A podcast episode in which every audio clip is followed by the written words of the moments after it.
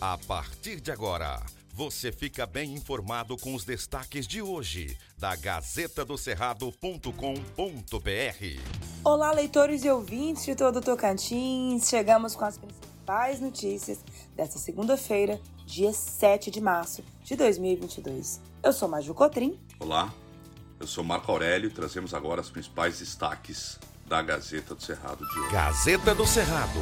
Formoso do Araguaia libera shows ao vivo, colações, aulas presenciais e outras atividades após queda de casos de Covid na cidade. A Prefeitura de Formoso do Araguaia, no sul do Tocantins, publicou um decreto no dia 4 de março, onde mantém declarada a situação de emergência em saúde pública no município, mas flexibiliza as recomendações com a redução da confirmação de casos da doença no município e região.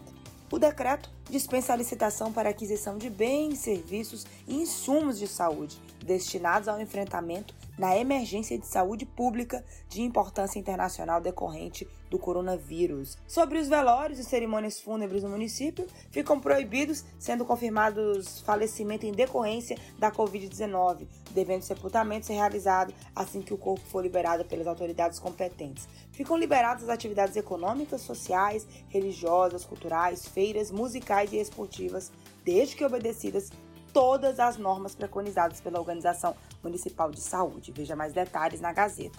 Gazeta do Cerrado.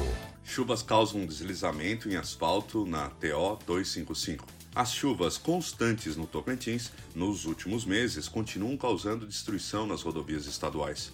O mais recente incidente aconteceu na madrugada deste domingo 6, onde uma enorme cratera se abriu no acostamento após deslizamento de terra chegando a uma das faixas de rolamento no trecho da TO 255 entre Monte do Carmo e o entroncamento da TO 130 em Ponte Alta do Tocantins. A principal causa do deslizamento de aterro no segmento após a usina hidrelétrica Isamu e queda no alto da serra é o solo encharcado com a água de tanta chuva que cai na região.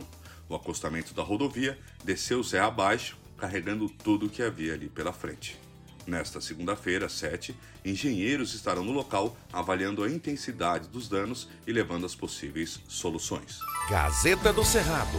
Tocantins registra mais de 40 mortes por choque elétrico em três anos. O número de mortes por choque elétrico caiu quase 50% no Tocantins, mas os números ainda são considerados altos. Nos últimos três anos, por exemplo, 42 pessoas perderam a vida no estado após serem atingidas por descargas elétricas. De acordo com a Abracopel, que é a associação brasileira que conscientiza sobre os perigos da eletricidade, só no Tocantins, no ano de 2019, 18 pessoas morreram. Em 2020, foram 14 mortes e em 2021 mais 10. Importante ficar atento aí, veja na Gazeta as dicas para evitar acidentes com choque elétrico. Gazeta do Cerrado. Um caminhão tomba após atropelar rebanho em rodovia no sul do Tocantins. Um caminhão tombou às margens da TO 070, na zona rural de Formoso do Araguaia, após atropelar um rebanho de gado que estava atravessando a pista. O acidente aconteceu próximo ao córrego Guará. O caminhoneiro teve ferimentos e foi levado para o hospital. Testemunhas contaram à Polícia Militar que boiadeiros estavam tocando o gado próximo ao córrego Guará, e no fim da tarde de sexta-feira, 4, eles teriam colocado uma bandeira e feito sinais com chapéus para sinalizar a travessia dos animais.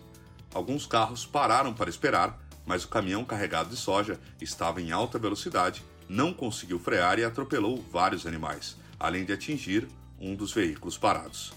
Depois ainda tombou às margens da rodovia e o motorista, que sofreu escoriações leves, foi socorrido pela ambulância e levado para o hospital municipal. Gazeta do Cerrado.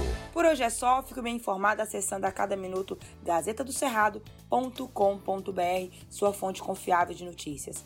Aqui você já sabe, antes de ser notícia, tem que ser verdade. Até a próxima! A Gazeta do Cerrado não tem fake news e você acompanha as informações apuradas e corretas para ficar sempre bem informado todos os dias. Obrigado por sua audiência e até amanhã. Estas e outras notícias você encontra na gazetadocerrado.com.br e nas redes sociais da Gazeta. Porque antes de ser notícia, tem que ser verdade.